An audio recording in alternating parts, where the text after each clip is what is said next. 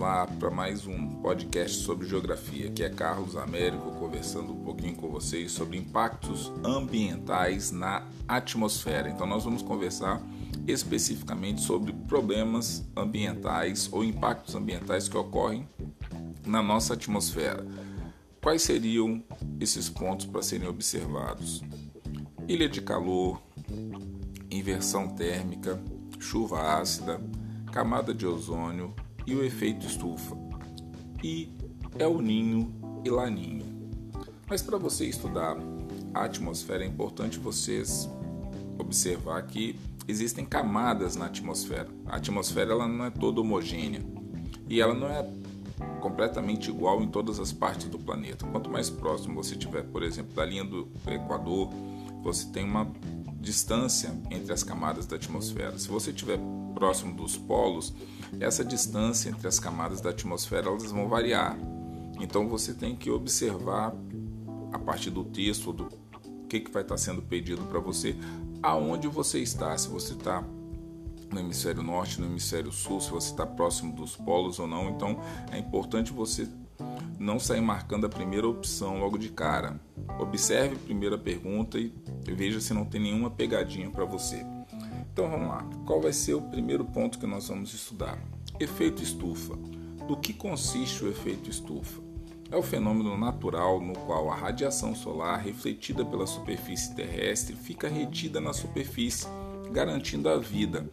Porque nós precisamos de luz e calor, mas uma infinidade de espécies animais e vegetais precisam de luz e calor. Quando que o efeito estufa começa a se transformar em problema?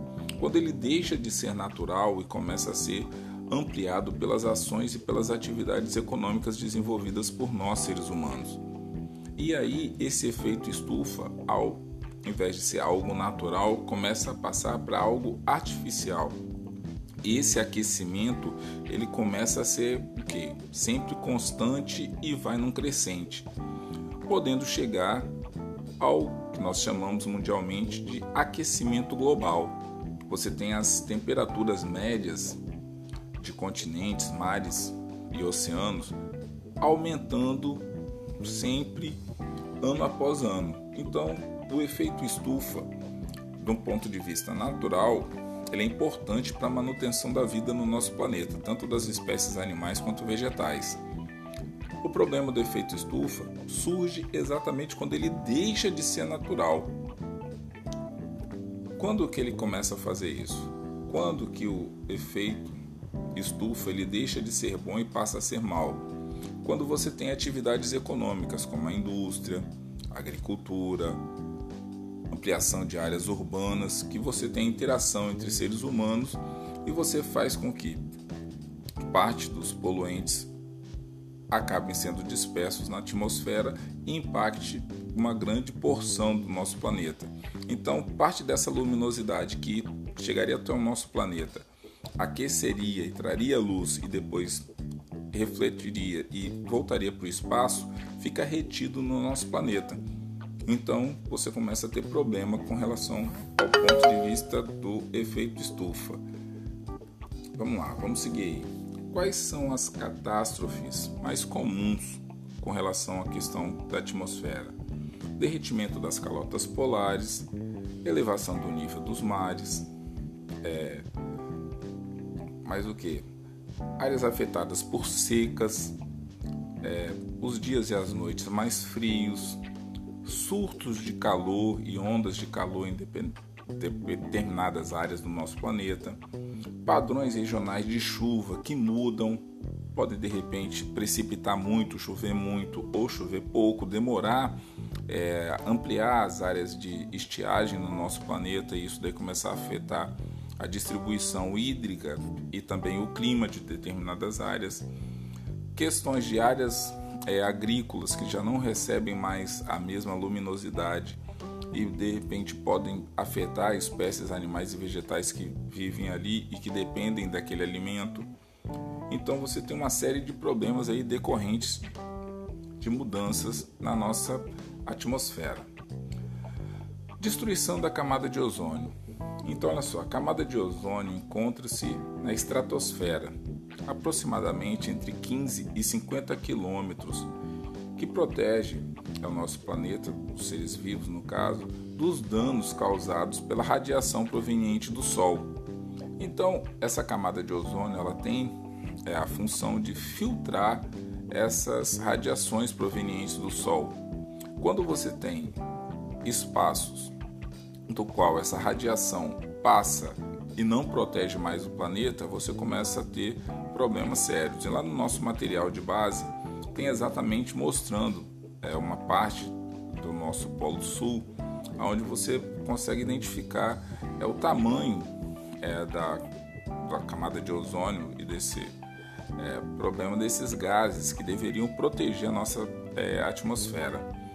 E tem também uma projeção de 2014 até 2019 de como tem funcionado essa questão dos gases que deveriam proteger a nossa é, atmosfera. Seguindo aí, nós temos a nossa chuva ácida. Como que surge a chuva ácida? A chuva ácida geralmente é o que? É uma pre precipitação de água da atmosfera misturada com poluentes, como ácido sulfúrico, ácido clorídrico, dióxido de enxofre uma série de substâncias que vão estar na atmosfera a partir do momento que surgem as precipitações. Esses ácidos, esses dióxidos, eles vão voltar para a superfície do nosso planeta. Quando que esses gases eles vão para a atmosfera? Geralmente a partir do que das indústrias e das fábricas. E esses é, ácidos eles ficam na nossa atmosfera. Se não ocorrer nenhuma precipitação, tanto sólida quanto líquida, não tem problema nenhum.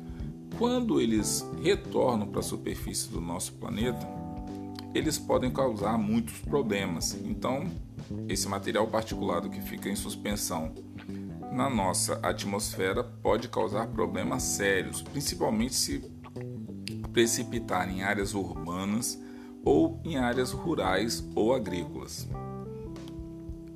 Nós temos também o que? A inversão térmica. A inversão térmica é quando os poluentes que ficam próximos da troposfera eles têm uma situação de dispersão e de é, seguirem para camadas mais altas da nossa é, atmosfera. Quando acontece a inversão térmica, Geralmente esses poluentes que ficam na troposfera, eles não conseguem se dispersar. E aí você tem problemas decorrentes dessa, desses materiais particulados que ficam próximo da troposfera local que nós moramos. Então olha só, a inversão térmica se caracteriza pela formação de uma camada de ar mais fria abaixo da camada mais quente e mais próxima da superfície o que dificulta a dispersão dos gases poluentes. Então, os gases poluentes são o quê? Os gases que saem dos canos de descarga dos carros, dos caminhões, dos tratores e de todos os poluentes que nós é, geralmente temos nas áreas urbanas. As pessoas que colocam fogo em lixo, colocam fogo, as substâncias vão queimar, vão tal, e parte disso daí o que, que vai acontecer? Vai seguir para a atmosfera e vai acabar produzindo é, material particulado e poluentes. Geralmente, se tiver um lugar onde que essa poluição vai se dispersar, vai se espalhar na atmosfera, vai ser pouco sentida por nós seres humanos. Mas se você faz isso num crescente cada vez maior, você pode ter problemas decorrentes exatamente dessa poluição na atmosfera. As ilhas de calor quando surgem as ilhas de calor? É o aumento da temperatura em áreas muito urbanizadas. Então, quando você tem a temperatura sendo aumentada, e como que essa temperatura pode aumentar? Essa temperatura pode aumentar de várias formas diferentes. Por exemplo, nas áreas urbanas você tem a impermeabilização do solo. Quando você vai colocando muito concreto, muito vidro, vai fazendo construções, vai tirando de repente aquele espaço natural da paisagem natural e vai transformando em paisagem humanizada, paisagem urbana. E essa transformação pode suscitar no surgimento de ilhas de calor. São espaços onde a radiação do Sol vai chegar no nosso planeta vai chegar na superfície do nosso planeta, ao invés de ele encontrar ali rios, árvores, solo, ele vai encontrar o que? Concreto, cimento, vidro, outras estruturas que não são naturais. E essas estruturas vão fazer o que? Vão reter esse calor durante um tempo maior. E essas ilhas de calor também são problemas sérios que ocorrem na atmosfera do nosso planeta. Por último, nós temos o exemplo do El Ninho e Laninha. E o El Ninho e Laninha é o que? Quando você tem um aquecimento ou um resfriamento que ocorre na superfície do Oceano Pacífico. O aquecimento anormal das águas é, superficiais do Pacífico Sul dão surgimento no movimento El Ninho. Quando você tem um resfriamento anormal da superfície do Oceano Pacífico Sul, você tem o que? O surgimento do movimento Laninha. Carlos, o que, que isso daí vai afetar o Brasil, por exemplo? Afeta o clima do Brasil e de outras partes do planeta Terra. Por exemplo, quando você tem o movimento El Ninho ocorrendo, geralmente você tem temperaturas mais altas na parte centro-norte e centro-nordeste do Brasil e movimentos mais frios na parte centro-sul do Brasil. Já quando você tem o resfriamento é, do Oceano Pacífico Sul, já tem o inverso. Na região norte, na região nordeste e parte central do Brasil, as temperaturas ficam mais baixas. E o que, que você vai encontrar com o sul ou parte centro-sul do Brasil? Você vai ter o que? Temperaturas mais altas. Então isso daí afeta diretamente todo o ecossistema do nosso planeta.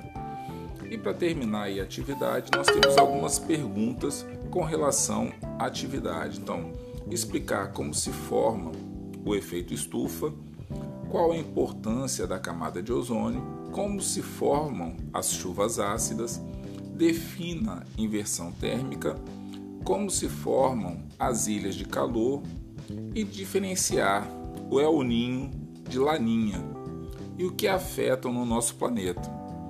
Então, essa daí é a nossa aula falando sobre os impactos ambientais da nossa atmosfera. Eu espero que você tenha gostado, espero que esse áudio te ajude aí a estudar e a revisar esses tópicos da matéria, tá certo? Relembrando, estudo não é decorar, estudo é você manter a mente sempre aberta para o novo, tá certo, galera? Um forte abraço. Desculpa aí mandar algumas mensagens aqui no Twitter, acabou saindo no áudio, mas eu espero que nos próximos eu lembre de silenciar todas as redes sociais, tá bom? Um forte abraço e até a próxima.